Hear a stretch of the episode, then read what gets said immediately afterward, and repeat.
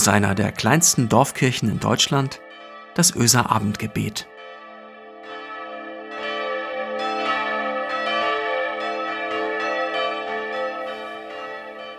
Einen schönen guten Abend, herzlich willkommen zum Öser Abendgebet. Heute ist Samstag, der 15. Mai. Ich bin Marco Müller, der Pastor der Kirchengemeinde Öse. Unsere Kirchengemeinde in Öse hatte vor Zeiten eine wunderbare Tradition.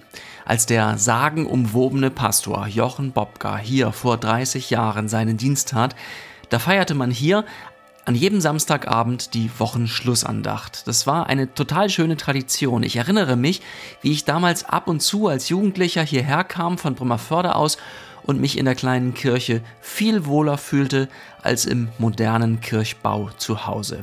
Ich erzähle das, weil heute Samstagabend ist und zu Ende geht die Woche nach Rogate. Dieser Sonntag Rogate bringt ein krasses Thema mit, denn Rogate, das ist die Befehlsform von beten. Seht ihr? Das kann man doch nicht so einfach hinnehmen, oder? Da muss man doch nochmal nachhaken. Beten, das kann man doch nicht befehlen. Und genau deshalb kehre ich heute am letzten Abend der Woche zurück zum Sonntag und ich spieße noch einmal auf und denke noch einmal nach über diesen Sonntag Rogate. In Öse darf man das, ist ja Wochenschlussandacht. Schwierige Erfahrungen mit dem Beten. Erzählt habe ich hier schon mal von meinen Schwankattacken als Konfi. Erinnert ihr euch oder kennt ihr das auch? Man steht in der Kirchenbank und dann schwankt man vor und zurück und nach rechts und links, wenn das große Fürbittengebet einfach nicht enden will. Es war so, ich fand es unheimlich schwer, mich da überhaupt irgendwie einzuklinken. Oft flog dieses lange Gebet an mir vorbei. Warum? Und dann gibt es da die Erinnerung an Abende mit dem ernsthaften Versuch, ein Gebet auf den Weg zu schicken, so wie einen Gasballon, den man steigen lässt. Ich liege im Bett, falte die Hände und starre ins Dunkel und ich spreche, und die ganze Zeit begleitet mich ein Zweifel, steht hinter mir, liegt neben mir. Was, wenn der Ballon schon unter der Zimmerdecke hängen bleibt? Was, wenn all die wohlformulierten Bitten einen Gott gar nicht erreichen? Diese bohrende Frage aus dem Dunkel, was tust du hier eigentlich? Hey, sind solche Erfahrungen nicht ein krasser Kontrast zu dieser Befehlsform? Rogate, betet. Betet ohne Unterlass, hört nicht auf. Jesus verspricht sogar, wer bittet, der bekommt. Wer sucht, der findet. Und wer anklopft, dem wird aufgemacht. Und Jesus erzählt Geschichten vom Beten, von einem Freund beispielsweise, der des Nachts von seinem Kumpel aus dem Schlaf geklopft wird mit der Bitte, ob er nicht vielleicht ein Brot für ihn habe. Jesus sagt, selbst wenn der Freund zunächst energisch die Tür zuknallt, sag mal, hast du mal auf die Uhr geschaut? Wird er seinem Kumpel am Ende doch wohl helfen, schon weil der so unverschämt beharrlich ist mitten in der Nacht. Das spricht doch alles dieselbe Sprache, oder? Liegt Gott mit euren Worten in den Ohren, nervt ihn, betet. Welcher Vater unter euch wird einem Kind eine Schlange geben, wenn es um einen Fisch bittet? Fragt Jesus rhetorisch. Bittet diesen Vater, betet ohne Unterlass. Aber, aber, aber so weit bin ich nicht. Ich frage mich, was ist das mit dem Beten? Ich frage mich immer noch.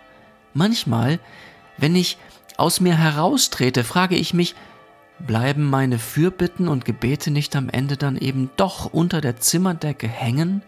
Erzählt nicht die Welt da draußen genau das, Erhört Gott Gebete? Jesus Sirach war ein wohlhabender Mann. Er lebte knapp 200 Jahre vor dem anderen Jesus, dem Christus. Jesus Sirach war gebildet, er jonglierte gedanklich die Frage, wie das alles sein konnte, dass man an einen guten und gerechten Gott glaubte und gleichzeitig draußen auf der Straße so viel zu sehen bekam, das doch glatt das Gegenteil erzählte. Mit anderen Worten, was ist ein Gebet wert, das durch das Gesicht der Welt so in Frage gestellt wird? Ist es nicht so, als bliebe es spätestens unter der dicken Wolkendecke einer düsteren Zeit hängen? Unter den Wolken einer Pandemie? Unter den Decken der viel zu engen Wohnungen? Unter den Streitgesprächen, die Überhand nehmen? Unter den blank liegenden Nerven? Unter der Einsamkeit von Kindern, die ihre Freunde vermissen? Unter den Decken der Intensivstationen? Wenn mein Gebet eh nichts am Gesicht der Welt ändert, wozu sollte ich dieser Übung nachgehen? Ich weiß, die Frage klingt richtig unfromm. Vielleicht schalten einige jetzt sogar ab. Aber ehrlich gesagt, es ist eine menschliche Frage und deshalb muss sie gestellt werden. Sie ist ja da. Sie lässt sich ja nicht wegdiskutieren und ich stelle sie ausgerechnet hier, mitten im Abendgebet. Letzten Sonntag, am Sonntag Rogate, da stand ein Vers im Predigtext, der mich wirklich mitgenommen hat, mit auf Reisen genommen hat, der sozusagen mit mir durch die dicken Wolken gebrochen ist, mit mir und meinem Gebet, bis an die Wolken und darüber hinaus. Jesus Sirach, der so aufrichtig nach Antworten gesucht hat, er schrieb dann, das Gebet eines Demütigen, es dringt durch die Wolken.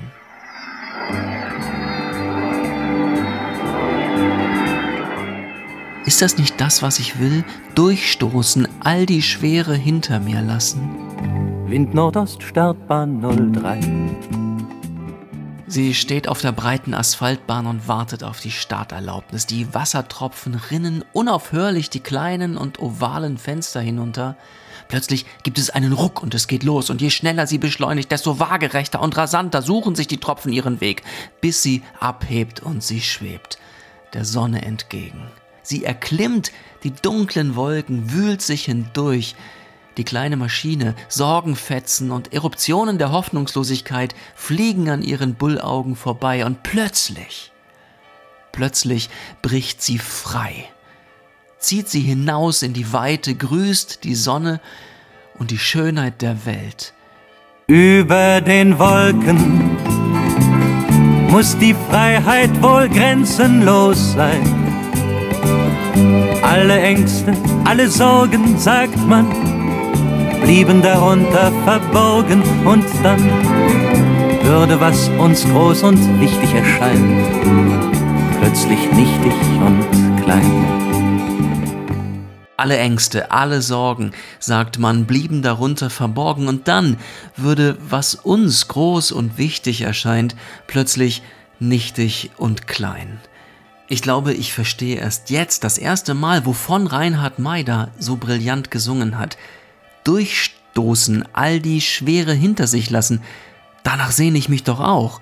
Und so begegnen sich auf sonderbare Weise meine Sehnsucht und dieses Lied, das ja gar nicht vom Beten singt, und Jesus Sirach. Das Gebet eines Demütigen dringt durch die Wolken. Das Gebet eines Kleinen, der es wagt, ein Gefühl an sich heranzulassen, dass du diesen Raum brauchst, in dem deine Sehnsucht Ausdruck findet, dieses Gebet dringt durch die Wolken. Das Gebet eines Armen, der es wagt, das zu erkennen. Ich brauche das. Ich muss raus aus dieser Sprachlosigkeit, muss diese Sehnsucht, die tief in mir wohnt, irgendwo hintragen. Warum nicht zu ihm, der sagt, dass er hört? Dieses Gebet dringt durch die Wolken. Ich muss dem Worte geben. Ich muss das Stammeln zulassen. Ich möchte dem Seufzen Töne geben und auch dem Schweigen. Ehrlich gesagt, ich glaube, das ist eine Spur zum Beten. Wenn ich Beten eben nicht mehr verstünde als den Versuch, Gott, den Allmächtigen, den Allwissenden, dem Gerechten, dem Barmherzigen, wenn ich nicht versuchte, ihm den richtigen Weg zu zeigen, sondern mein Beten verstünde als die Reise meiner Sehnsucht zu ihm Beten ist nicht der durchdachte und wohlformulierte Versuch, Gott umzustimmen, mit einer Flut an Worten wie mit einem Brecheisen. Nein, beten heißt mit Gott seine Sehnsucht teilen. Ihm in den Ohren liegen mit meiner ganzen Sehnsucht. Die Worte des einen Betens und des anderen Betens so oder so, das sind wohl möglich dieselben Worte, aber die Haltung dahinter ist eine andere. Ich muss Gott nicht belehren. Womöglich geht es doch tatsächlich nicht darum, dass Gott mein Gebet erhört, also umsetzt, dass er sagt, ach guck, darüber habe ich ja noch gar nicht nachgedacht, Marco. Danke für den Tipp, jetzt fällt mir auch auf, die Corona-Problematik in Indien ist schwierig. Nein, Womöglich geht es vielmehr allein darum, dass Gott mein Gebet hört und dass ich erkenne, wir, Gott und ich, wir sind im Kontakt.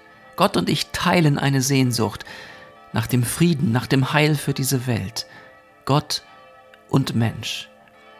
Genau dahin führt mich Jesus Sirach. Das Gebet eines Demütigen dringt durch die Wolken. Doch bis es dort ist, sagt Jesus Sirach, bis es dort ist, bleibt es ohne Trost und er lässt nicht nach, bis der Höchste sich seiner annimmt, der Betende.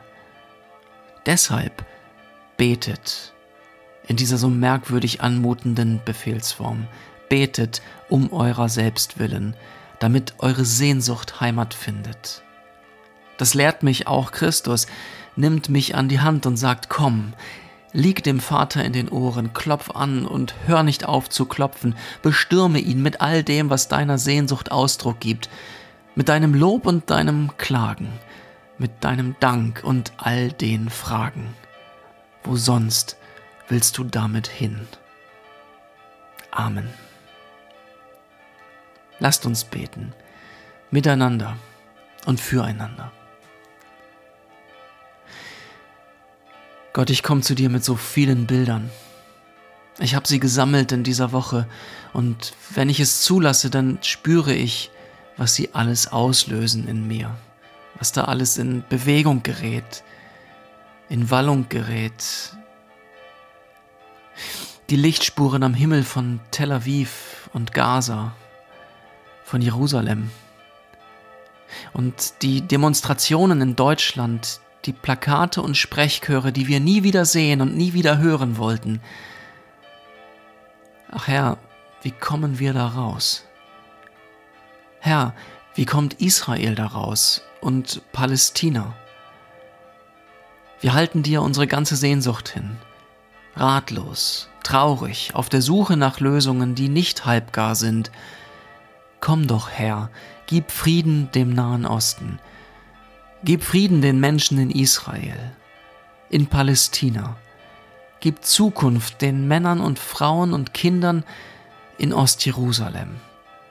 Gib Zukunft und Schutz und Wertschätzung und Liebe und Geschwisterlichkeit unserer Gemeinschaft hier in Deutschland mit den jüdischen Gemeinden in unserer Mitte.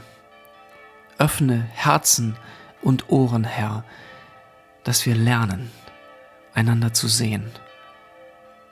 Erbarme dich.